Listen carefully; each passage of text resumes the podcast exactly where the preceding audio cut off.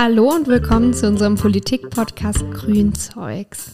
Ich bin Kim, neben mir sitzt Lena und Lena darf heute unseren spannenden Gast vorstellen. Ja, herzlich willkommen auch von mir. Ich würde sagen, du kannst dich kurz einfach selbst vorstellen, Tabia. Ja, mein Name ist Tabia Rössner. Ich bin Bundestagsabgeordnete seit 2009 die Ausschussvorsitzende für den Digitalausschuss des Deutschen Bundestages und freue mich, dass ich heute bei euch bin und wollte kurz erzählen, dass ich ähm, es lustig fand, Grünzeugs heißt ein Ordner bei mir, den ich schon seit 25 Jahren in meinem Computer habe, wo ich alles sammle, was ich mit äh, Grünen irgendwie mal gemacht habe, alle Dokumente und so weiter. Also von daher freue ich mich, heute hier zu sein. So ist das im Grunde auch, unser Podcast, eine Sammlung von allen Themen. Also äh, da schon mal eine Parallele. Genau. Ja, und wir möchten heute mit dir über Digitalisierung und Nachhaltigkeit sprechen. Aber bevor wir inhaltlich einsteigen, äh, fangen wir mit der Schnellfragerunde an. Also kurze Antworten auf ein paar Fragen, die wir dir jetzt stellen. Und die erste Frage ist äh, Berlin oder Rheinland-Pfalz? Rheinland-Pfalz, ganz klar. Ich freue mich jedes Mal, wenn ich freitags in den Zug ähm, steigen kann in der Hoffnung, dass er fährt. Also wir hatten jetzt letzten Freitag schon wieder Probleme und der Zug hatte keinen Lokführer und es gab einen Brandanschlag in Hamburg und viele sind ausgefallen. Dann kommen wir erst nach Mitternacht nach Hause. Das ist ein bisschen blöd nach so einer Sitzungswoche, aber ich freue mich immer, weil Rheinland-Pfalz einfach ein schönes Land ist und so vieles bietet und Berlin immer doch auch sehr hektisch ist. Was ist denn dein Lieblingsort in Rheinland-Pfalz, wenn du so gerne hier bist? Ah, da gibt's ganz viele. Also ich gehe gerne wandern. Ich finde die ganzen Flüsse total schön. Ich finde die Mosel toll, den Rhein. Ähm, also es gibt so Orte in Mainz, wo ich am Rhein sitze und dann mal auch eine andere Perspektive habe, wenn ich mal von der hessischen Seite auf Mainz schaue. ähm, ich habe ganz viele Radtouren gemacht entlang der Flüsse und habe so das Land auch richtig gut kennengelernt und vor allen Dingen, man kann ja toll wandern. Ne? Also ob das das Dana Felsenland ist, das schön ist. Also es gibt ganz viele Orte. Ja, ja, auf jeden Fall landschaftlich sehr schön. Okay, du bist schon ganz schön lange äh, Mitglied bei den Grünen. Ähm, und warum bist du Mitglied bei den Grünen? Warum die Grüne Partei? Naja, inhaltlich natürlich. Ähm, als ich Jugendliche war, haben sich die Grünen damals gebildet. Ich war da in der Friedensbewegung aktiv und habe festgestellt, ja, man hat viele gemeinsame Anliegen. Also es ist nicht nur eine Bürgerinitiative, die sich um ein Thema kümmert, sondern ähm, es ging um Umweltschutz, es ging um ähm, Friedensbewegung, es ging aber auch um die Rechte von Frauen, Gleichstellung. Ähm, also es gab so ganz viele Themen und ähm, lustig war es, als ich ähm, ja 2000, äh, na, 2000, das ist natürlich schon viel länger her. Ähm, 1980 war die erste Wahl, als die Grünen angetreten sind. Und da war ich 13. Und ich habe so mit denen mitgefiebert. Und dann hat das leider nicht geklappt. Ähm, und bei uns im Ort, ich bin im Sauerland groß geworden, sehr ländlich, gab es auch gar keine Grünen. Deshalb konnte ich auch gar nicht dort Mitglied werden. Ne? Aber ich habe halt mit den Grünen sympathisiert und fand das toll, als sie damals dann 83 endlich in den Bundestag einzogen mit Norweger Pullis, langen Haaren und Bärten mit, ähm, die hatten Tannenbäume dabei und Sonnenblumen. Ne? Also das war schon eine ganz coole Truppe damals. Wenn man sich heute die Bilder anguckt, denkt man so, oh, gruselig. Aber das war damals ganz toll. Und dann bin ich ähm, nach Frankfurt zum Studium gekommen und hatte am ersten Tag ähm, es war ja vor Internetzeiten, da musste ich mir meine Institute alle suchen, die Studienprogramme suchen. Da bin ich halt von Ort zu Ort gegangen und habe eine Frau kennengelernt, die war auch neu in Frankfurt. Und die hat mich dann zu ihrem Geburtstag am nächsten Tag eingeladen und Joschka Fischer hat mir die Tür aufgemacht. Der war damals hessischer Umweltminister und ich kannte ihn aus dem Fernsehen. Ne? Und so habe ich überhaupt Kontakt zu den Grünen bekommen, weil ich wäre sonst nicht ohne weiteres jetzt dahin gegangen und hätte gedacht, ja, ich werde jetzt Mitglied. Aber so habe ich Kontakt gekriegt und dann haben wir angefangen. Dann war ich mit der Claudi, das war seine dann später dritte Frau, äh, haben wir einen Jugendstammtisch gegründet und eine Unigruppe gegründet und haben halt grüne Politik aus der Perspektive von jungen Leuten gemacht, denn die grüne Jugend gab es damals noch nicht. Spannend auf jeden Fall. Und ja. mittlerweile verbringst du ja auch sehr, sehr viele grüne Zeit auch durch deinen Job, dadurch, dass du im Bundestag sitzt. Ähm, aber was machst du denn, wenn du gerade nicht die Zeit mit Grünen verbringst, sondern mal Freizeit haben möchtest?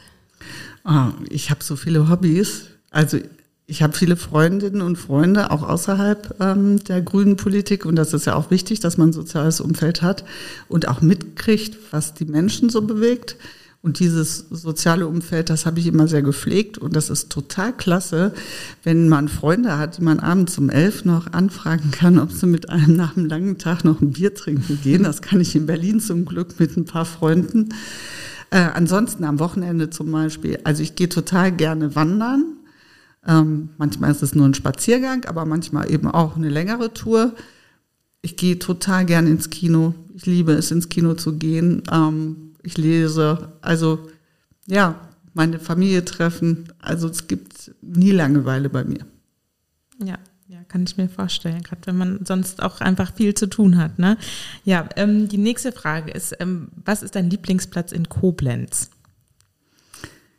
Also ich kenne Koblenz ja nicht so gut wie mhm. Mainz, aber ähm, eine Verbindung hat, haben die beiden Städte, nämlich den Rhein und das Rheinufer hier in Koblenz ist auch sehr, sehr schön. Also da habe ich auch schon einige Stunden verbracht. Ähm, ich finde aber auch den Münzplatz sehr schön. Also da sind auch schöne Cafés, schöne Restaurants, da kann man auch schön sitzen. Das stimmt. Wir haben sehr, sehr viele äh, schöne Plätze und ich bin mir gerade, ich war so gerade am überlegen, wer hat noch mal gesagt, mein Lieblingsplatz in Koblenz ist das grüne Büro. Ich weiß es nicht mehr, aber irgendwann hat hier ja mal jemand gesagt, das ist äh, der das Lieblingsplatz. Das ist sehr charmant. Ja. ähm, ja, jetzt haben wir auch schon darüber so ein bisschen gesprochen, was du momentan machst. Ähm, aber was hast du eigentlich davor gemacht und wie bist du in den Bundestag gekommen? Ich habe mal Musikwissenschaft studiert und Kunstgeschichte und Theater, Film und Fernsehwissenschaften in Frankfurt.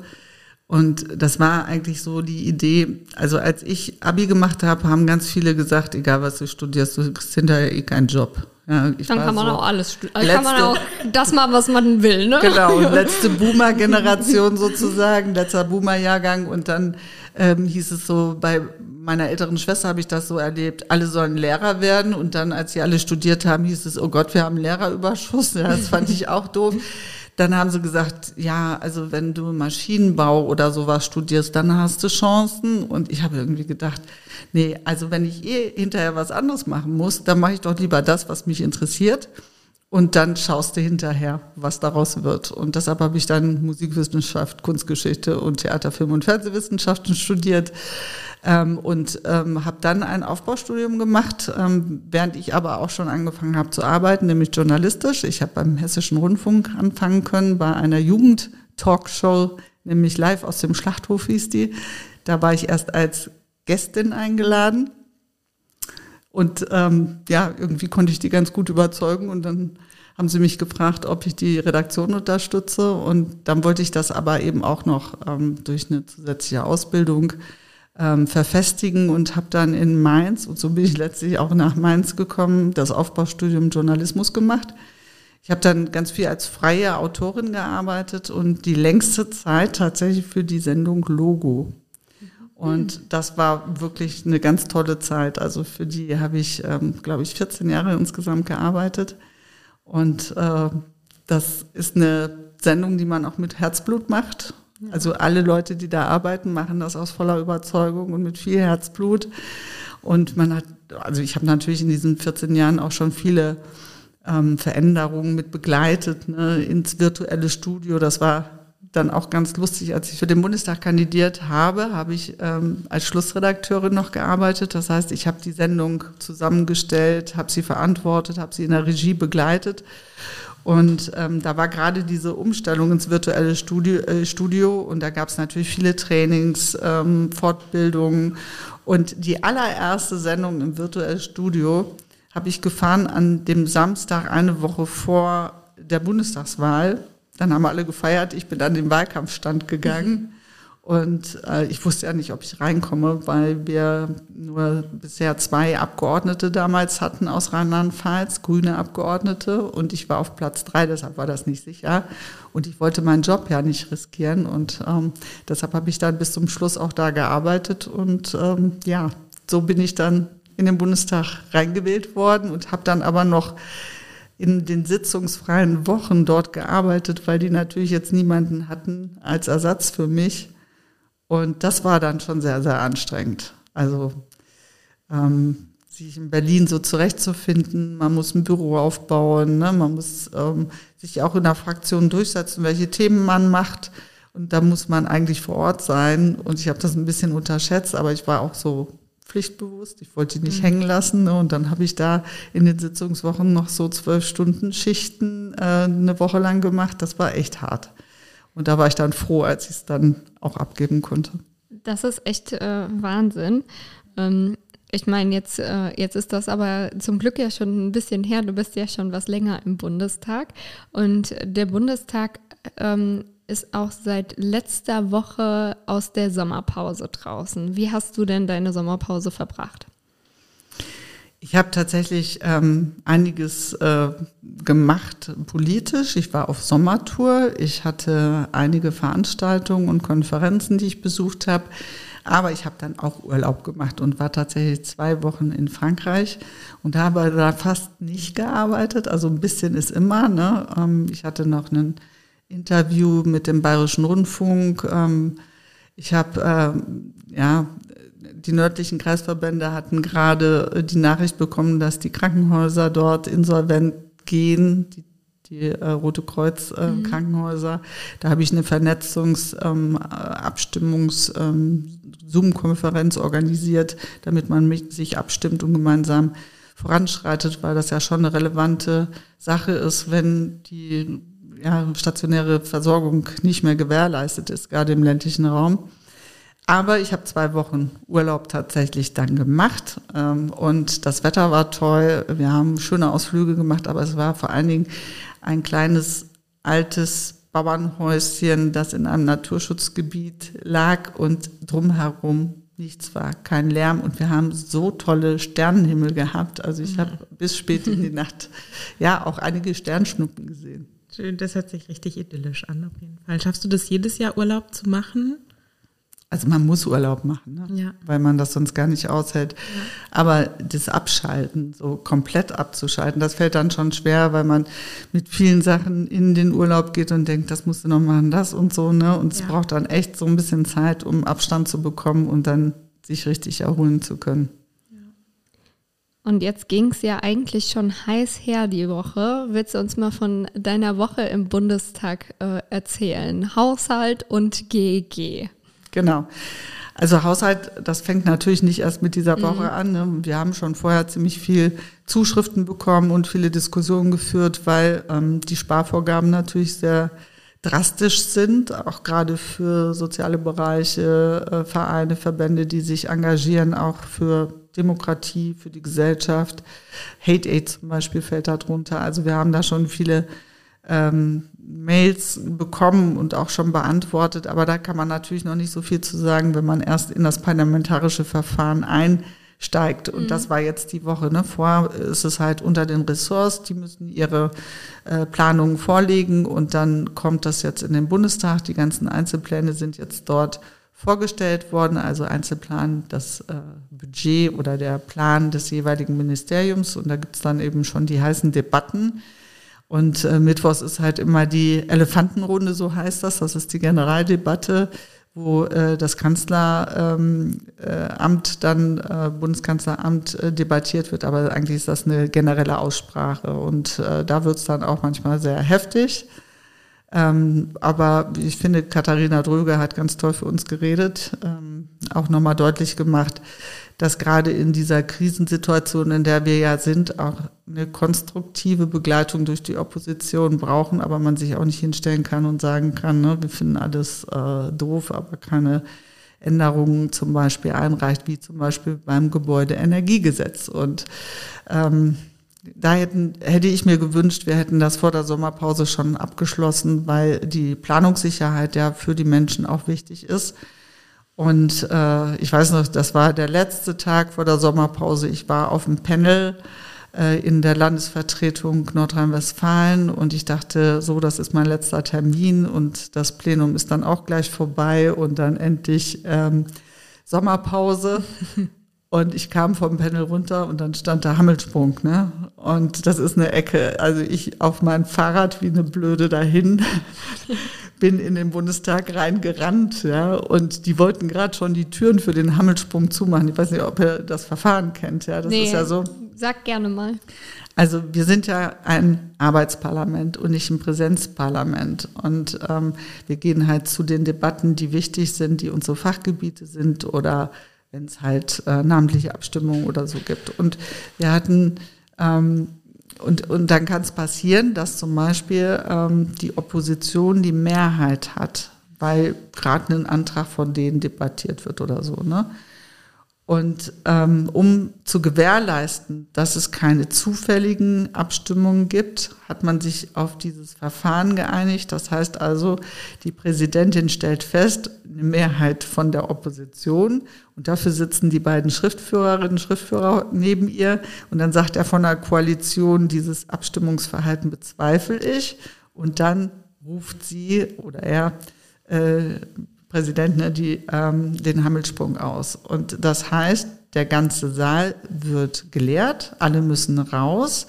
Überall in allen Gebäuden, in der Tiefgarage, auf den Toiletten bimmelt es, ja, und es ist klar, alle müssen jetzt in den Bundestag.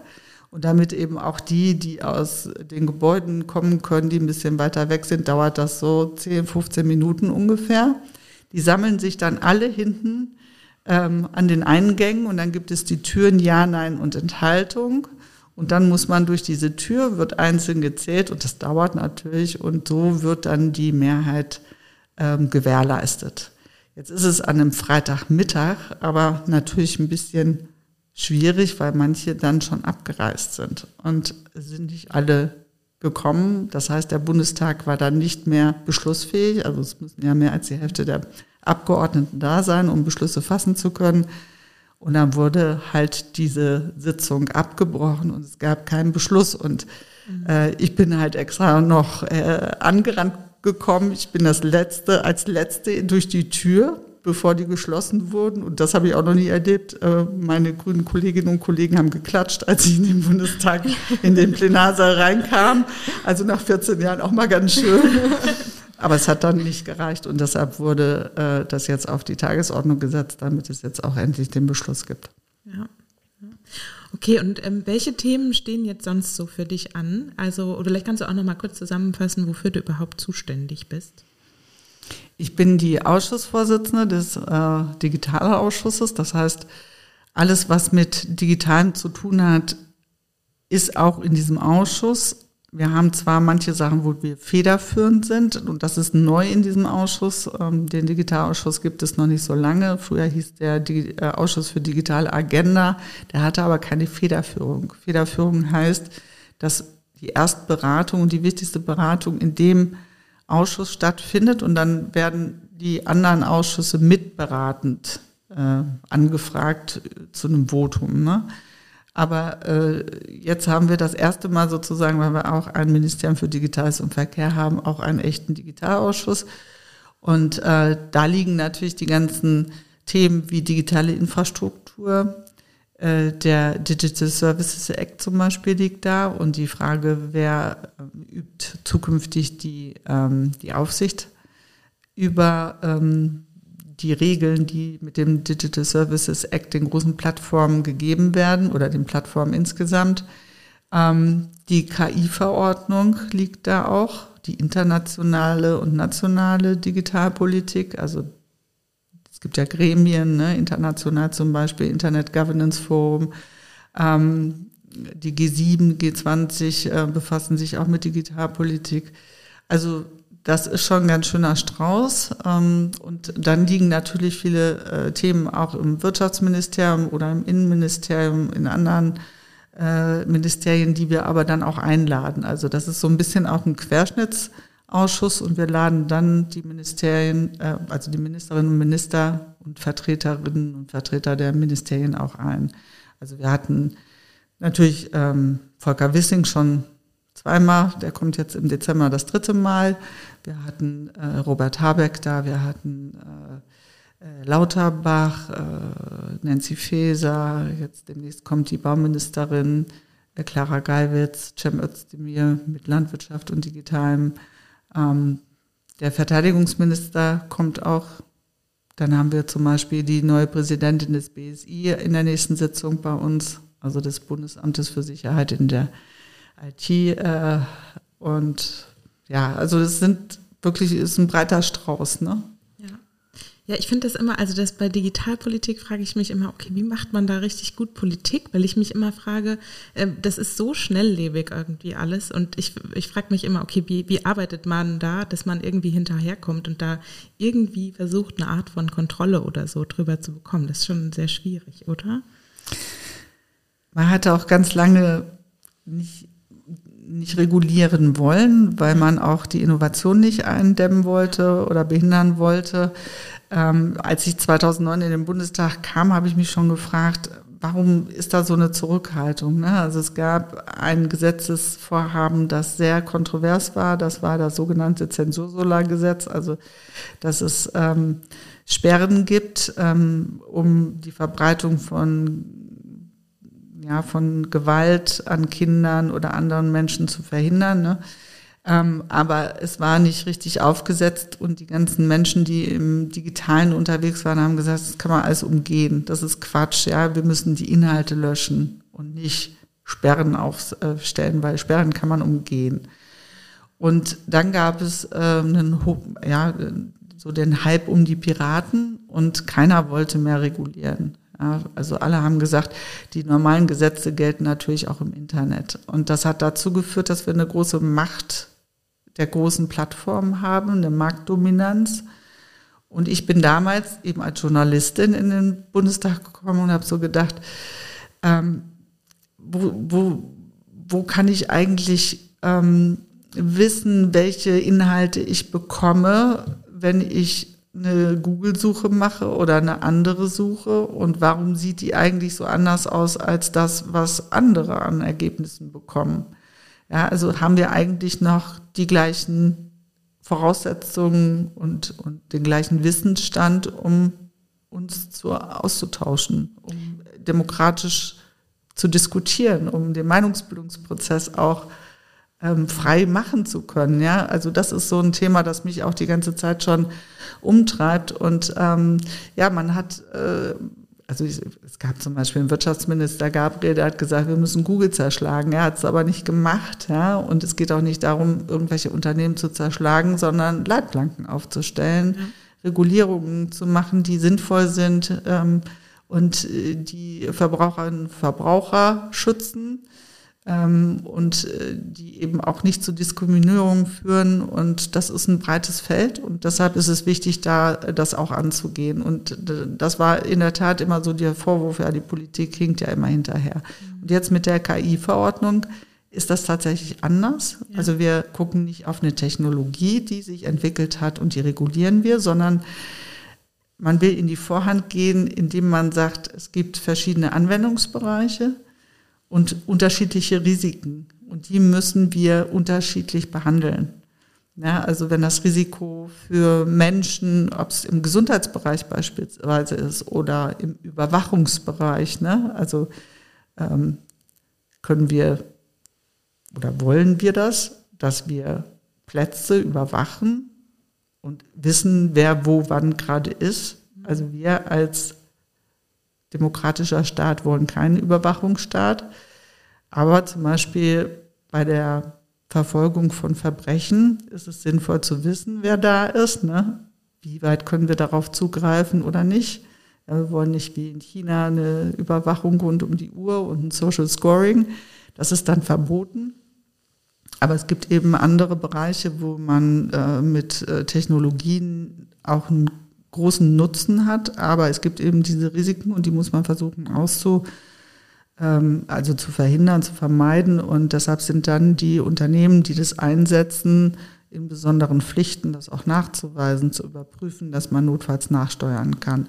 Und so kommt man durch diesen risikobasierten Ansatz eben in die Vorhand und sagt, auch zukünftige Technologien, die entwickelt werden, fallen da eben auch schon rein. Ja. Und deshalb ist das, glaube ich, vom Ansatz her auch richtig, dass man eben jetzt eine andere Art von Regulierung ähm, da gewählt hat. Ja, auf jeden Fall, ja. Und ich meine, wie du das jetzt auch eben schon beschrieben hast, also die Technologien jetzt irgendwie rückgängig machen zu wollen oder so, ist ja nicht möglich. Ne? Auch dieses äh, Phänomen, dass wir jetzt so unterschiedliche Informationsquellen haben, das werden wir ja nicht mehr zurücknehmen können. Das ist jetzt einfach so. Es ist jetzt halt so, dass nicht mehr irgendwie ein Großteil der Bevölkerung abends die Tagesschau schaut und dann irgendwie dadurch auf einem recht ähnlichen Informationsstand ist, sondern es ist halt unglaublich vielfältig geworden und ja, ja, das stimmt. Das ist, das ist eine große Herausforderung. Ne? Und die klassischen Medien haben ein großes Problem, weil viele Leute nicht mehr zahlen wollen für Qualitätsjournalismus. Aber es kostet natürlich Geld, wenn ich jemanden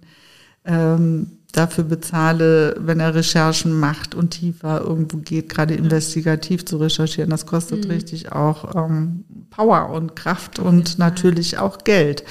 Und äh, das ist eben nicht kostenlos zu haben. Und wenn wir im Netz viele Dienste nutzen, dann geben wir natürlich unsere Daten dafür. Ne? Ja. Und die Daten werden genutzt, um uns auch ganz gezielt bestimmte Inhalte auszuspielen. Ja. Das heißt, wir sind dann schon so in so einer Bubble, dass wir das zugespielt bekommen, was uns eh interessiert. Aber früher, ne, wenn ich eine Zeitung aufgeblättert habe, dann habe ich mal einen Artikel gesehen, den hätte ich jetzt nicht gesucht, aber plötzlich festgestellt, okay, das interessiert mich ja doch, ne? Oder es betrifft mich auch in irgendeiner Weise. Und das ist beim Radio so, ne? Aber wenn ich jetzt äh, nur im Netz eher meine Inhalte suche und die dann auch noch verstärkt zugespielt bekomme aufgrund von Algorithmen, ja. dann habe ich eben diese Breite nicht mehr. Ne? Ja. Ja, also ein ganz, ganz schwieriges Thema. Ich denke mir dann immer, okay, politische Bildung ist da irgendwie so ein super, super wichtiger Part drin, dass das wirklich auch ganz transparent, also zum Beispiel Schülerinnen irgendwie wirklich transparent erklärt wird, dass da zumindest ein Verständnis dafür da ist, dass man sich in seinen eigenen Bubbles, sage ich mal, bewegt und auseinander, also natürlich irgendwie halten zu können, was da jetzt eine richtige und eine falsche Information ist, aber trotzdem, also ja, ist auf jeden Fall. Ist ja auch unbequem, ne? Ich ja. muss mich da mit anderen Meinungen oder so auseinandersetzen, dass scheuen manche auch. Ne? Ist ja auch viel bequemer, irgendwo immer so Rückmeldungen zu bekommen, ähm, die einen bestärken. Richtig, ne? Du ja. liegst mhm. richtig, du, du hast eine richtige Meinung und ähm, wenn jemand dich konfrontiert mit anderen Argumenten, musst du dich damit ja auch auseinandersetzen. Ne? Aber das ist genau der wichtige Prozess, um sich dann auf freie Meinung bilden zu können ja? und argumentieren zu können, warum halte ich das für richtig und das nicht. Mhm. Und dieser Prozess, der macht unsere Demokratie aus. Und insofern Fall. ist das auch demokratiegefährdend. Definitiv, ja. Und äh, ja, das, das ist ein Thema, das mich schon umtreibt, gerade wenn man sieht, ähm, wie hoch dann die Zustimmungswerte gerade für äh, rechte Parteien sind. Ja, das, also ich, wir haben eben ja schon mal äh, so ein bisschen äh, off-Podcast äh, darüber gesprochen, dass wir jetzt ähm, auch TikTok machen und zum Beispiel und wie, wie die AfD-Bubble irgendwie ähm, auch dieses komplette soziale Medium eigentlich ähm, eingenommen hat, ist schon Wahnsinn. Also da findet man schon nicht ausschließlich, aber sehr, sehr überwiegend auch ähm, rechten Content und das ist, glaube ich, schon problematisch. Das ist genauso wie bei, bei Telegram oder sowas, ne? Wo, ähm, das fängt bei YouTube schon ja. an. Wenn du einmal ein Video angeschaut hast äh, von der AfD, dann kriegst du nur noch AfD-Videos zugespielt, ne? Also das kann ja nicht sein. Ja. Mhm. ja, und abgesehen von rechten Content halt oft einfach wirklich sehr undifferenziert halt, ne? Und auch sehr undifferenziert rübergebracht, aber mit äh, sehr starken Haltungen oder sehr starken Meinungen. Wenn ich mir manchmal so Videos anschaue, denke ich mir echt, oh, ja, das ist halt, also wenn das Personen ausgespielt wird, die ja jünger sind oder auch nicht vielleicht so eine starke politische Bildung genossen haben oder so oder einfach nicht oder noch nicht in der Lage dazu sind, äh, Dinge so differenziert irgendwie betrachten zu können oder zu wissen, dass man sie differenziert betrachten muss, ist halt super, super schwierig. Also ja, ja da ist natürlich äh, digitale Bildung auch wichtig, ja. ne? Und nicht nur in den Schulen, sondern das brauchen eigentlich Definitiv. auch alle Altersgruppen. Ja. Mhm. Und da äh, auch die Älteren anzusprechen, da ja. gibt es zwar ein paar Initiativen, das müsste aber noch viel, viel stärker passieren. Ja. Jetzt äh, beschäftigst du dich ja auch mit Nachhaltigkeit in Digitalisierung. Und ähm, ich habe erstmal so ein bisschen äh, geguckt, also mich erstmal so ein bisschen in das äh, Thema eingelesen ähm, und vielleicht so, wie hängt Digitalisierung mit Nachhaltigkeit überhaupt zusammen? Also jeder kennt das. Ähm, man hat einen Rechner. Nach zwei Jahren könntest du ihn abschreiben, wenn du ein Unternehmen hast. Nach vier Jahren ist vielleicht schwierig, Updates zu bekommen.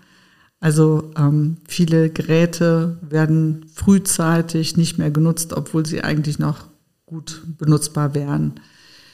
Und äh, also das ist der eine Aspekt, ähm, dass die Digitalisierung natürlich auch viel Ressourcen verbraucht. Ne? Wir haben die Diskussion über seltene Erden, über die Frage, wird eigentlich richtig recycelt? Muss ich mein Smartphone wegschmeißen, weil ich den Akku nicht austauschen kann, wenn es äh, kaputt ist ne? oder der Akku nicht mehr lädt?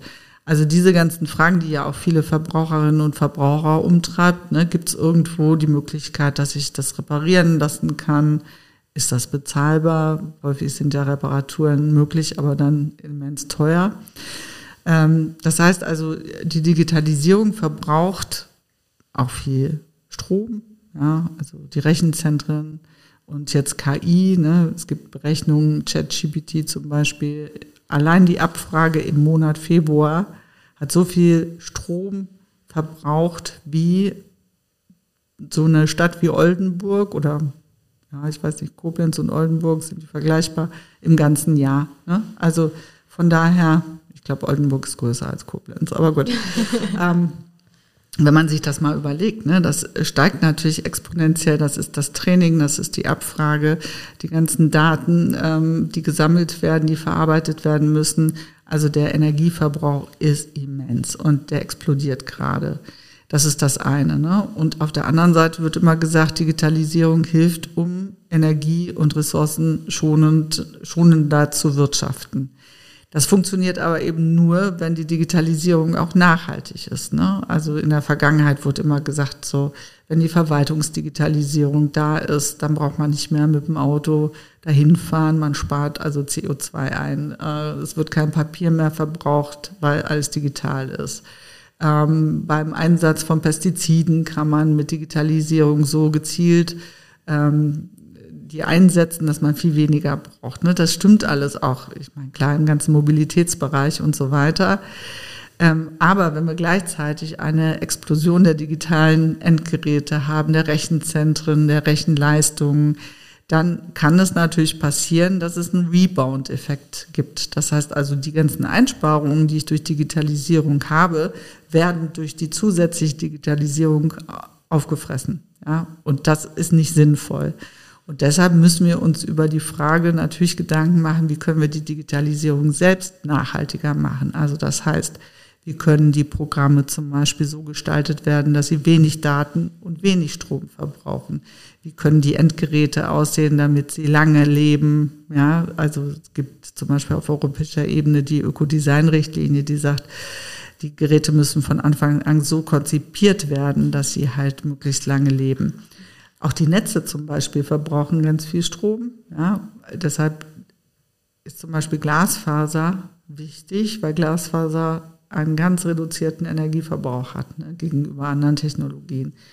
Ähm, und die, die Frage von, ist eigentlich alles zu digitalisieren immer sinnvoll oder sind manche Sachen auch sinnvoll nicht zu digitalisieren? Diese Abwägung muss man, glaube ich, auch haben und man muss es irgendwie auch messen können. Ne? Die Unternehmen müssen ja auch gucken, bringt mir die Digitalisierung was oder nicht. Ne? Und ähm, da gibt es auch gar keine Standards, äh, vergleichbare ähm, Messungen, um zu wissen, ne, was, was bringt mir jetzt eigentlich die Digitalisierung. Und äh, daran müssen wir arbeiten. Also wenn die Digitalisierung uns tatsächlich helfen soll, und das kann sie auch, dann muss sie eben messbar sein und vor allen Dingen deutlich weniger Energie und Ressourcen verbrauchen. Was passiert denn auf Bundesebene genau dazu gerade?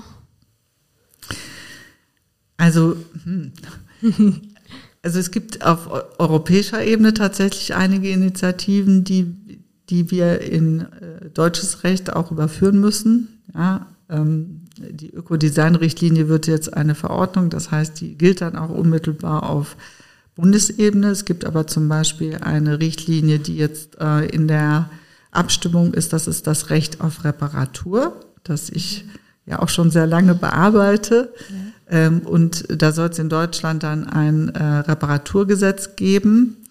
Ähm, wir haben auf Bundesebene ein Aktionsprogramm, das hoffentlich bald dann auch losgehen kann, äh, wo zum Beispiel Repair-Cafés unterstützt werden soll. Das heißt, ähm, reparieren statt wegwerfen. Bisher blockiert das leider das FDP-geführte Justizministerium.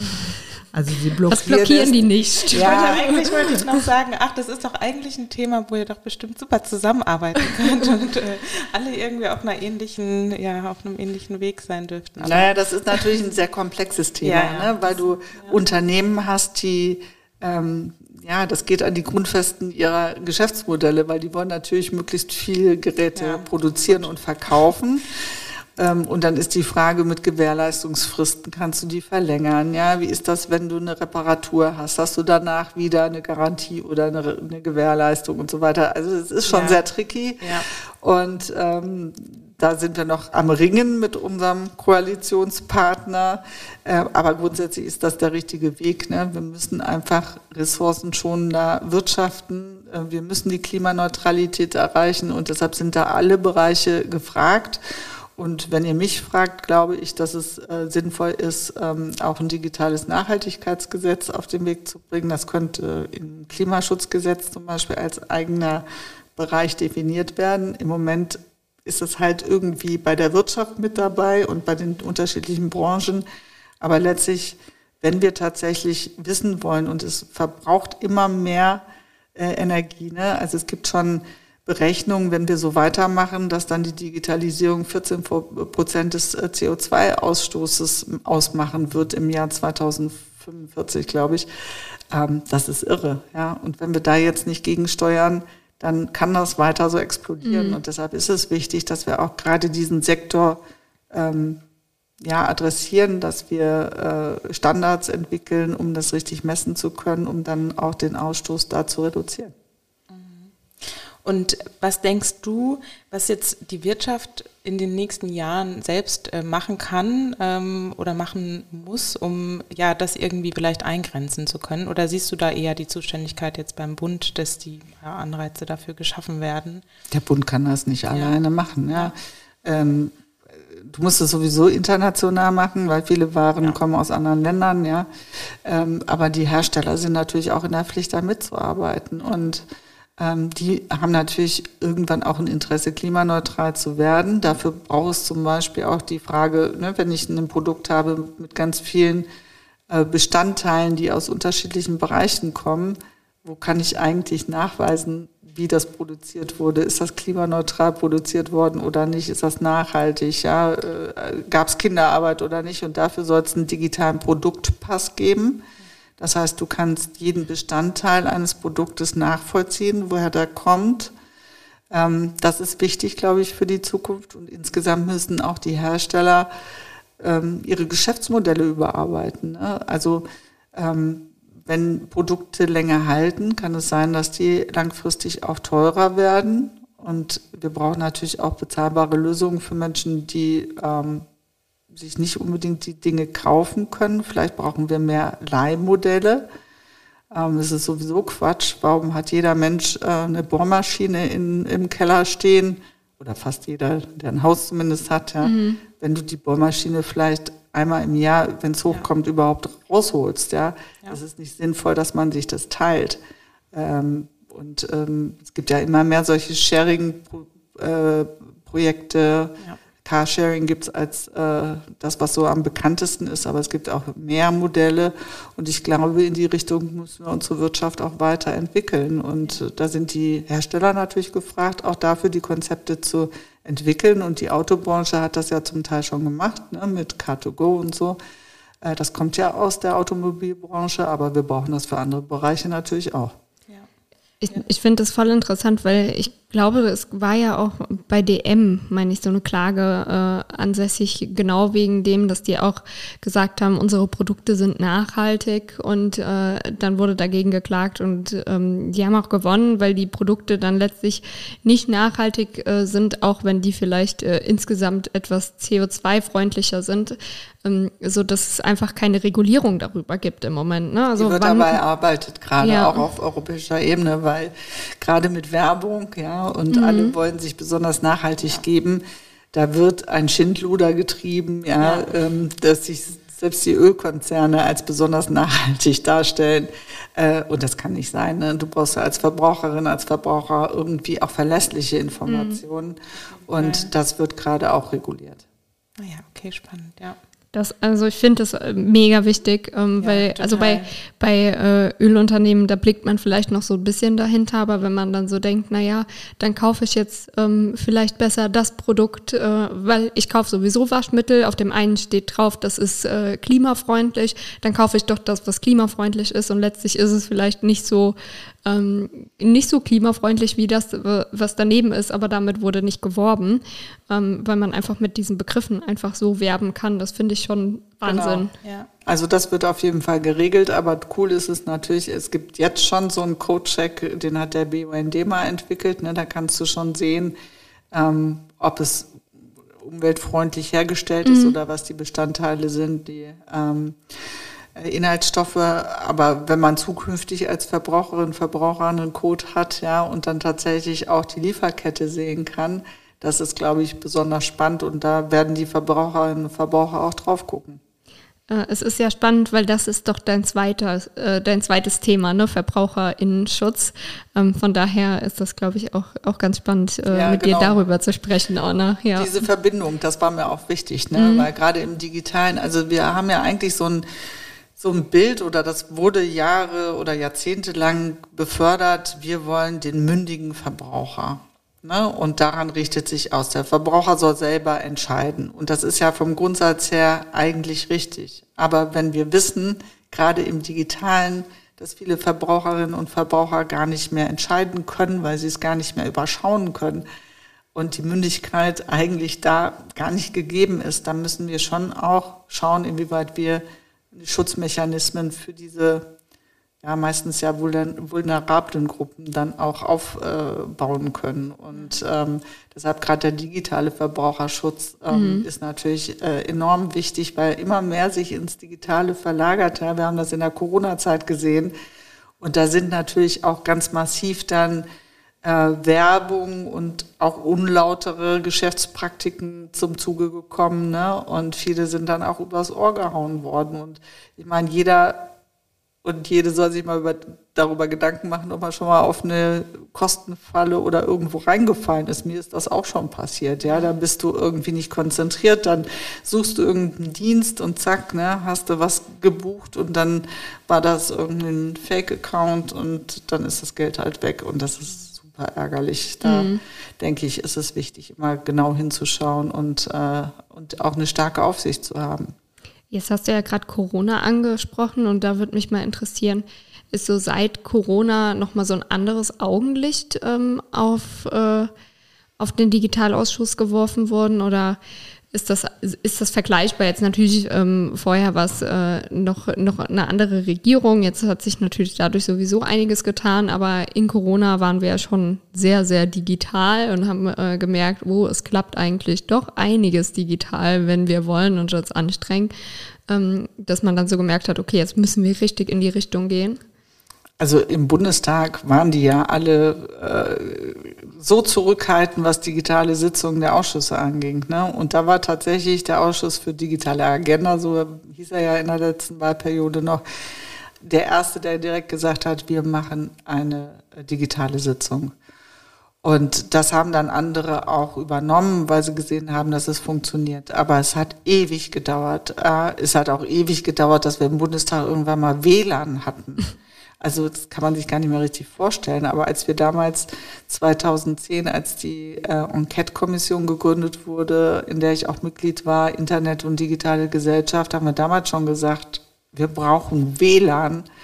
Und es hat dann letztlich bis Corona gedauert, bis wir das bekommen haben. Ne? Es ist wirklich absurd.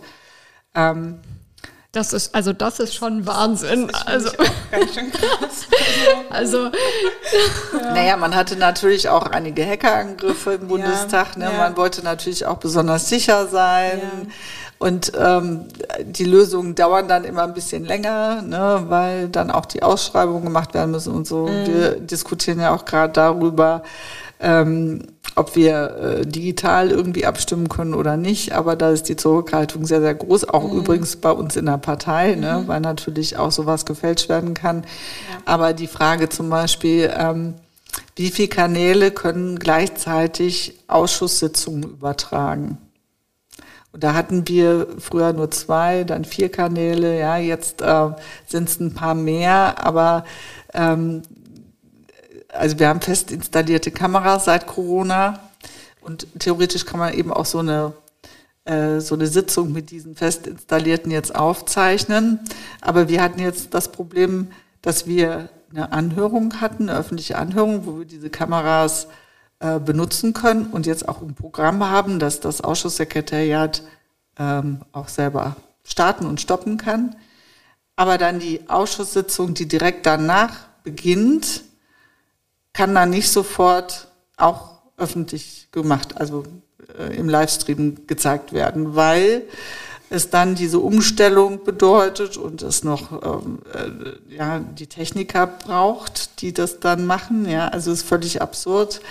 Da haben wir noch einiges, was wir verbessern müssen. Und das ist immer so, wenn solche Lösungen dann gemacht werden, ohne die Praktiker, also diejenigen, die das nutzen, dann auch zu fragen. Ne? Weil das kommt natürlich relativ häufig vor. Du hast eine öffentliche Anhörung die ist dann zu Ende und dann beginnt die Ausschusssitzung. Ja? Und wenn du beides öffentlich hast und das nicht beides dann streamen kannst, weil die Technik da versagt, dann fragt man sich schon, äh, ja, wer sowas konzipiert hat. Also es ist mühsam.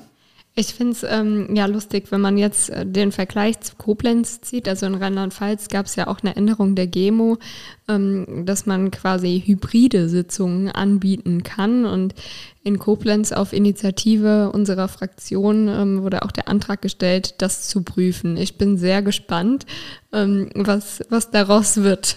Also die hybriden Sitzungen und digitalen Sitzungen haben natürlich einen ganz großen Vorteil. Man kann Expertinnen, Experten einladen, die sonst nicht hätten anreisen können. Ja, und die kann man anhören. Das ist total klasse.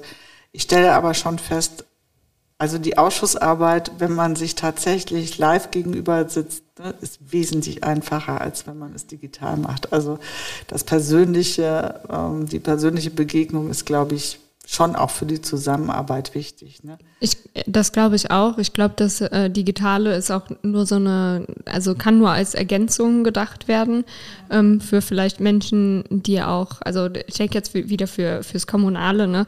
Zum Beispiel Menschen, die Beeinträchtigungen haben oder ähm, Eltern, ne? Also die, wo es einfach ansonsten unmöglich wäre, dieses Amt auszuüben. Ne? Ja, weil du sonst immer einen Babysitter brauchst. Das kenne mhm. ich ja auch noch aus der Kommunalpolitik. Ne? Das ist ja. wirklich, ja, ja, da ist äh, Politik auch nicht besonders äh, kinderfreundlich oder barrierefrei. Mhm. Dafür sind das super Möglichkeiten, mhm. ja, um die Teilhabe zu gewährleisten. Das stimmt schon.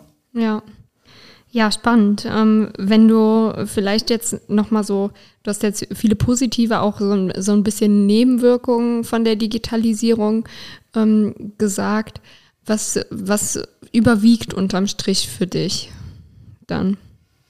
Ah, das ist schwer zu sagen, weil die Technologien ja nicht per se böse oder schlecht sind. Es ist immer die Frage, wer sie anwendet und wofür er mhm. oder sie die nutzt. Und ähm, ich, ich denke, es gibt wirklich viele Chancen, die wir auch nutzen sollten.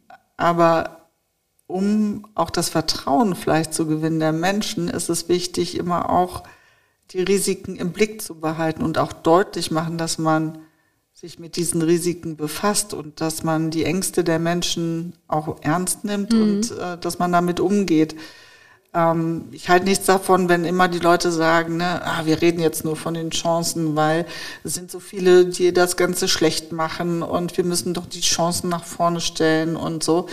Äh, damit übergeht man halt auch viele Menschen, die nicht so affin sind, die Sorge haben, ob es der Verlust des Arbeitsplatzes ist oder weil sie angefeindet werden im digitalen Raum. Das passiert ja auch und sie ziehen sich mehr zurück. Ähm, sie bringen vielleicht die ganzen Kompetenzen nicht mit, die wichtig sind, um eine Teilhabe zu gewährleisten und so weiter. Ne? Also diese ganzen Risiken, die für die Demokratie natürlich auch relevant sind, die müssen wir im Blick behalten. Nur dann können wir die Chancen auch richtig nutzen. Mhm. Ja, und nochmal auf die Wirtschaft bezogen. Also ähm, was würdest du sagen, oder was sind für jetzt Unternehmen oder wie zahlt es sich am meisten aus, dass sie sich digitaler und vielleicht auch nachhaltiger, vielleicht in Kombination zueinander ähm, aufstellen? Also ich glaube, die Unternehmen haben äh, in bestimmten Bereichen sehr große Potenziale, die müssen sie für sich selber herausfinden. Es gibt aber auch äh, zum Beispiel so ein Beratungsprogramm vom Umweltministerium, Bundesumweltministerium, für kleine und mittelständische Unternehmen, die gar nicht so die Kapazitäten haben, das zu prüfen oder mhm. zu erkennen, was für äh, Potenziale sie haben. Ähm, und ähm, es gibt natürlich auch viele Beratungen äh, in den Industrie- und Handelskammern und so weiter. Ähm, ich denke, Digitalisierung der Digitalisierung willen ist nicht hilfreich. Mhm. Es muss immer die Frage dahinter stehen, was ist eigentlich der Nutzen für die Gesellschaft, für das Unternehmen, ähm, ja, für die Umwelt. Und daran sollte man dann messen, ob es sinnvoll ist, den Bereich oder das äh, ins Digitale zu überführen. Hast du vielleicht so ein konkretes Beispiel, wo du jetzt sagen kannst, das ist besonders sinnvoll? Das hat man jetzt in bestimmten Unternehmen schon gesehen, dass es sinnvoll war, da sich digitaler, aber auch gleichzeitig nachhaltiger aufzustellen? Es gibt ja ganz viele Beispiele. Also ob das zum Beispiel im Architekturbüro ist, wo du Planung digital machen kannst und auch äh, in der Städteplanung schon äh, durch digitale Zwillinge, ähm, also Simulationen sozusagen hast von bestimmten Situationen und das anpassen kannst. Ne? Kannst ausrechnen, wie die Verkehrsströme sind, was ist, wenn du die änderst in dem und dem Bereich, wo fließt dann der Verkehr hin äh, ne, da kannst du schon ganz viel im Voraus berechnen und kannst Fehler vermeiden, weil die Fehler, die du dann mal machst, die musst du dann aufwendig korrigieren. Und das ist natürlich immer noch mal eine zusätzliche Ressource. Ne? Und ähm, gerade bei der Verkehrssteuerung kannst du ganz, ganz viel machen. Ne? Ähm, in, in Produktionsprozessen kannst du viel machen. Also es gibt eigentlich in allen Bereichen. Oder nimm das Beispiel, viele Häuser müssen saniert werden. Ne? Als mein Haus ähm, gedämmt wurde, haben meine Nachbarn mir gesagt, das wäre so irre gewesen, wie viel Verschnitt die gehabt hätten. Ne? Und ich weiß nicht, ob die diesen Verschnitt dann recycelt haben oder ob sie den nur weggeschmissen haben. Mhm. Und das wäre jetzt eigentlich nicht sinnvoll. Ne? Wenn du digital das vorab berechnest, kannst du passgenau äh, die Dämmung für das Haus schon fertig machen, schon vorproduzieren. Oder ich habe das im Bereich gehabt, als ich ähm, eine, eine Fußbodenheizung verlegt habe. Da sind die vorher gekommen, haben alles ausgemessen und dann habe ich die Teile wie so ein Puzzle äh, vorgefertigt bekommen und da musste man dann nur die Leitungen reinlegen und man hatte null Verschnitt. Das ist natürlich super, wenn man sowas digital mhm. vorproduzieren kann. Das spart Ressourcen und das spart Material. Es ist wesentlich schneller in der Verlegung, ne, weil du dann nicht mehr schneiden musst vor Ort. Also es hilft allen letztlich. Und was würdest du sagen, wie, ich weiß nicht, ob man das überhaupt so generalisiert sagen kann, ähm, aber was würdest du sagen, wie da die deutsche Wirtschaft so insgesamt aufgestellt ist bei der Digitalisierung? Also ist wahrscheinlich auch unterschiedlich bei den kleinen und mittelständischen oder den größeren Unternehmen, aber hast du da so irgendeine Einschätzung zu? Also ich würde mal sagen, so die großen Unternehmen wissen schon sehr genau, ähm, dass dieser Weg hilfreich ist, ähm, dass aber auch die manchmal Schwierigkeiten haben, Prozesse, die schon digital sind oder die schon automatisiert sind, umzustellen. Das habe ich neulich mhm. bei der BASF erlebt. Ne? Die arbeiten ja. da schon mit, äh, mit Automaten und Robotern ähm, bei der Stoffanalyse zum Beispiel. Und die haben auch gesagt, ne, wenn ich schon so einen Prozess habe, das dann umzustellen auf neuere ähm, KI, ist das immer aufwendiger. Und das ist bei uns in der Verwaltung natürlich auch so, ne, wo du Prozesse hast. Es ist immer schwieriger, als wenn du einen Prozess ganz neu aufsetzen mhm. kannst. Ne? Ähm, also von daher, die großen Unternehmen sind, glaube ich, da schon relativ weit. Ähm, und schwieriger ist das bei den kleinen Unternehmen. Ähm, da kommt es aber ein bisschen auch drauf an, welche Branche arbeiten die schon von Anfang an viel mit Digitalisierung oder nicht. Ähm, wenn du heute eine Sanitärausbildung machst, musst du eigentlich ganz viel digitales Know-how mitbringen oder wirst auch geschult, weil die Programmierung einer Heizung beispielsweise ja inzwischen nur noch digital passiert und auch wichtig ist, weil du musst die gut einstellen, die muss auch reagieren können auf die Wetterverhältnisse und so weiter. Ne? Also du hast da schon ähm, auch ein Geflecht, gerade jetzt mit dem Gebäudeenergiegesetz, ja, ob du eine PV-Anlage auf dem Dach hast und welche Energie du wann wo wie brauchst. Ähm, das heißt also, äh, da muss, glaube ich, noch viel Know-how in manchen Bereichen, gerade so in den Handwerksberufen, äh, sich durchsetzen und ähm, da sind manche halt schon fit und äh, haben sich da auch gut aufgestellt, aber manche sind da hinken ja noch ein bisschen hinterher. Ja. Also ich fand es äh, super spannend, Taber. Wir sind schon äh, wirklich, die, die Stunde ist sehr, sehr schnell ähm, vorbeigegangen und ich freue mich, dass du uns hier besucht hast. Wir ähm, hatten ja eben schon einen Termin auch mit dir und äh, kommen jetzt zum entspannteren Part, nämlich dem äh, Stammtisch. Und ich glaube, ganz, ganz viele Mitglieder von uns ähm, freuen sich auch total, dass du hier bist. So ist zumindest die Resonanz, die ich äh, wahrnehme. Das freut mich auch. Also danke für die Einladung. Ja, richtig gut. Das Immer wieder gerne. Ja, ich komme auch gerne wieder. Schön. Ja.